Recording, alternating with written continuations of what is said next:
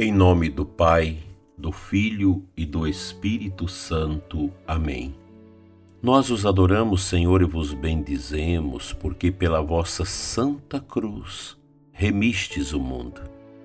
Amado ouvinte do nosso programa Oração da Manhã, aqui da nossa Diocese de Formosa, de outras regiões, como é bom estarmos juntos nesse tempo quaresmal para meditar sobre o amor de Deus por nós, o nosso amor para com os irmãos, o amor para com a Santa Igreja.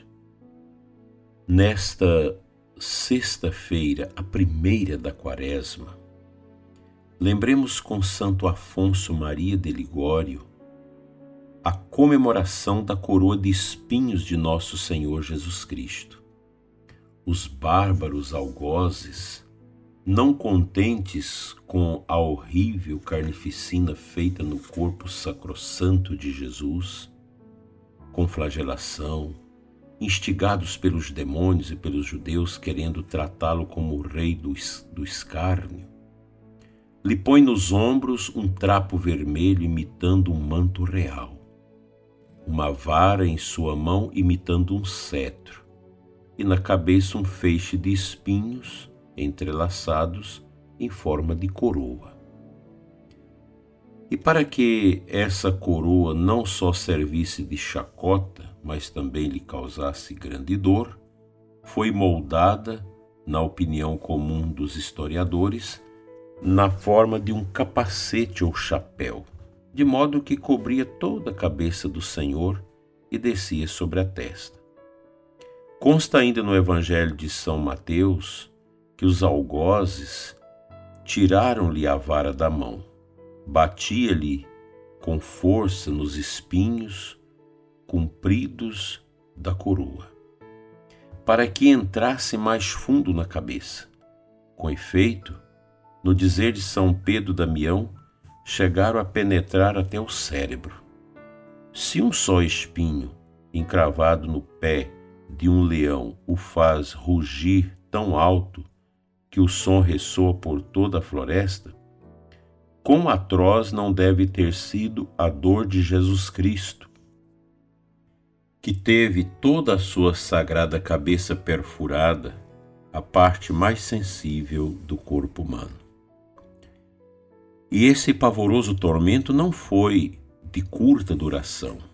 Pelo contrário, foi o mais longo da sua paixão, durando até sua morte. Como os espinhos ficavam encravados em sua cabeça, todas as vezes que ele tocava nos espinhos, as dores ressurgiam. E apesar de todo o suplício, o cordeiro manso deixou-se atormentar à vontade dos algozes, sem proferir uma só palavra. Uma quantidade tão grande de sangue escorria de suas feridas que lhe cobria o rosto, ensopava os cabelos e a barba, e lhe enchia os olhos. São Boaventura chega a dizer que já não era mais o belo rosto do Senhor que se via, mas o rosto de um homem esbofetado, esfolado. Eis aí, exclama o bem-aventurado Dionísios Cartusiano, como quis ser tratado o Filho de Deus, para obter para nós a coroa da glória no céu. Maldita seja a terra por tua causa. Tirarás dela com trabalhos penosos o teu sustento todos os dias de tua vida. Essa maldição foi lançada por Deus contra Adão e toda a sua descendência. Por terra não se entende apenas a terra física, mas também a natureza humana, que, estando infectada pelo pecado de Adão, não produz senão espinhos de culpas. Para curar esta infecção, diz Tertuliano, foi necessário que Jesus Cristo sofresse, ou melhor, oferecesse a Deus o sacrifício do seu longo tormento da coroação de espinhos. Por isso, Santo Agostinho não hesita em dizer que os espinhos não foram senão instrumentos inocentes, que os espinhos criminosos que propriamente atormentar a cabeça de Jesus Cristo foram os nossos pecados, e em particular os nossos maus pensamentos. De fato, foi isso que Jesus Cristo deu a entender quando apareceu certa vez a Santa Teresa coroado de espinhos. Quando a santa lhe testemunhava a sua compaixão, disse-lhe o Senhor: Teresa, não te compadeças de mim pelas feridas que me abriram os espinhos dos judeus, mas antes pelas que me causam os pecados dos cristãos. Como é edificante escutar os pensamentos dos santos. Santo Afonso trazendo para nós, nesta primeira sexta-feira da quaresma, o tema da coroa de espinhos e todos os demais santos que ele vai citando, inclusive Santo Agostinho, Santa Teresa, para nós é motivo de engrandecimento espiritual meditar sobre isso. Eu penso que a meditação dessas palavras tão sacrossantas, elas devem nos levar a questionar a quanto andas a nossa cabeça, os nossos pensamentos. E quando Jesus fala para Santa Teresa d'Ávila que a grande dor dele não foi a queda dos espinhos da coroa perpetrados pelos judeus, mas sim o pecado dos cristãos, a gente fica muito a pensar. Quão grandes são os pecados nossos na igreja. Quão triste é ver a situação de tantas pessoas, de tantos ministros da nossa igreja, de religiosos, de lideranças leigas, que vivem o relativismo, que vivem uma vida fútil, uma vida religiosa vulgar, querem ser outro tipo de católico, não católico que a igreja sempre ensinou que nós devemos ser.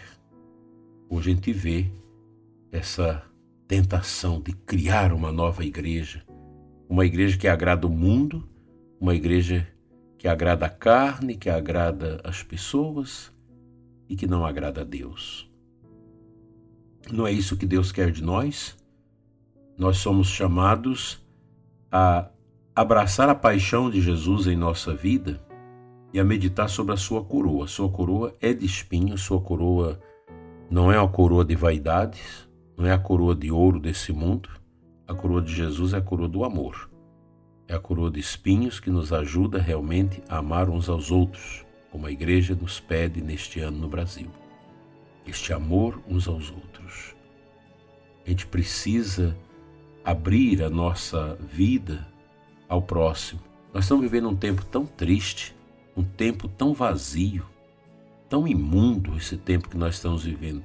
Tempo de ditadura, tempo de perseguição, tempo de mentiras, uma política suja, uma imundície, um lixo que nós estamos vivendo, além de toda essa mentalidade de nova ordem, essa mentalidade de excluir os valores, as virtudes que os cristãos plasmaram em suas vidas ao longo desses dois mil anos. Tem gente que olha para a igreja como se todo o passado da igreja não valesse nada, que tudo tem que ser recomeçado, reconstruído, com as narrativas, com toda essa teologia estonteada, com toda essa concepção errônea da Sagrada Escritura, da Bíblia. Nós estamos falando de Santo Afonso, tem gente que critica Santo Afonso. Infelizmente, tem gente que diz que Santo Afonso não serve mais o que ele disse. Foi para uma época que não serve para nós hoje. Mas como assim? A vida dos santos, o ensinamento dos santos são perenes. Nossa igreja é perene.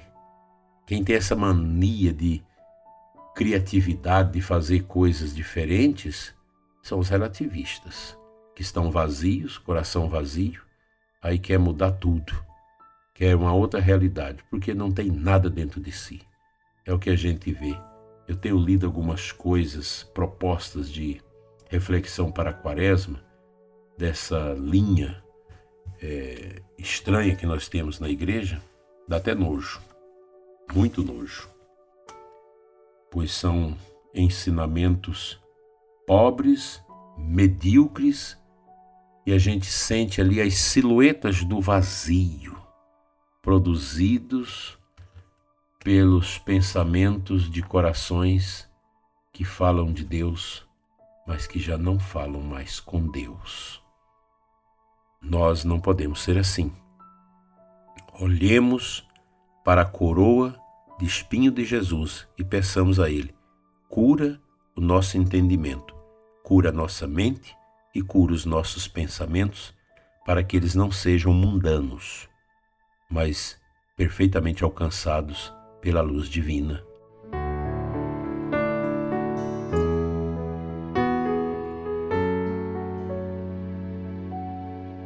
Completo esta nossa meditação com um versículo bíblico de Amós 5,14 na aclamação Evangelho de hoje. Buscai o bem, não o mal, pois assim vivereis. Então o Senhor nosso Deus convosco estará. Tem muita gente hoje confundindo o mal com o bem, pensando que o mal é bom. Quantas vezes já escutamos nos últimos tempos pessoas dizer: não, mas o diabo é bom, o diabo oferece tantas coisas boas. Que coisas boas oferece o demônio? São coisas para a carne, as coisas da carne são passageiras. A carne não nos interessa. A carne, segundo a, a, a, o pensamento bíblico, é toda essa estrutura de fechamento que a nossa alma produz, aproveitando os prazeres carnais. Os nossos pensamentos precisam ser de bem, pensamentos bons. Não vamos desanimar diante de tudo que nós estamos vivendo no mundo e na igreja. Tenhamos um coração muito aberto. Vamos valorizar a nossa comunidade. Você que é aí da capela, das fazendas, comunidade de bairros. Tão bonita essas comunidades que vão surgir nos nossos bairros. As pessoas começam a se unir rezando terço, meditando a palavra de Deus que de repente já começa a viver uma experiência de comunidade com a Santa Missa, com toda a estrutura de evangelização, almas sendo alcançadas pela graça de Deus. Isso é tão bonito. Então vamos valorizar nossa comunidade, nosso trabalho, nossa catequese. Não vamos ficar, não vamos ficar olhando demais para essas misérias que estão no mundo e na igreja.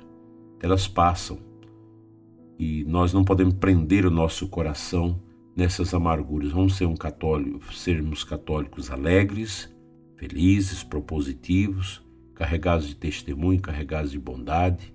Vamos adorar mais, rezar o nosso rosário. Tem muita gente rezando o rosário na madrugada, o Frei com o Instituto.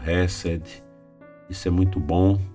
A gente precisa ir criando esse espírito orante católico e eu vejo que os leigos estão crescendo nisso e nós sacerdotes e religiosos nós precisamos acompanhar mais o mundo de oração.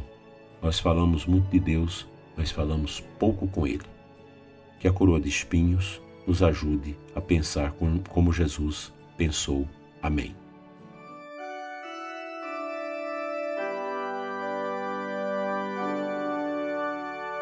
Pai de bondade, que nos destes o Cristo coroado de espinhos para curar os nossos pecados. Cura, Senhor, os católicos que não vão mais à missa, os católicos que não participam mais da comunidade, da igreja, da paróquia, que abandonaram os trabalhos da igreja para fazer a vontade do inimigo. Dai-nos, Senhor, a graça de voltar sempre ao teu altar, ao teu amor. Assim seja. Amém. As comunidades que vão celebrar hoje a Via Sacra, seja na igreja, ou nas casas ou nas ruas, que Deus abençoe vocês. É um belíssimo exercício contemplar Jesus.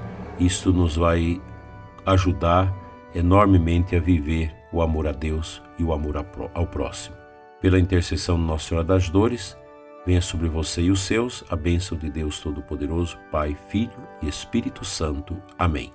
Até às 21 horas aqui no canal, uma oração da noite. Tenha muita paz no seu dia, nesta sexta-feira de Quaresma.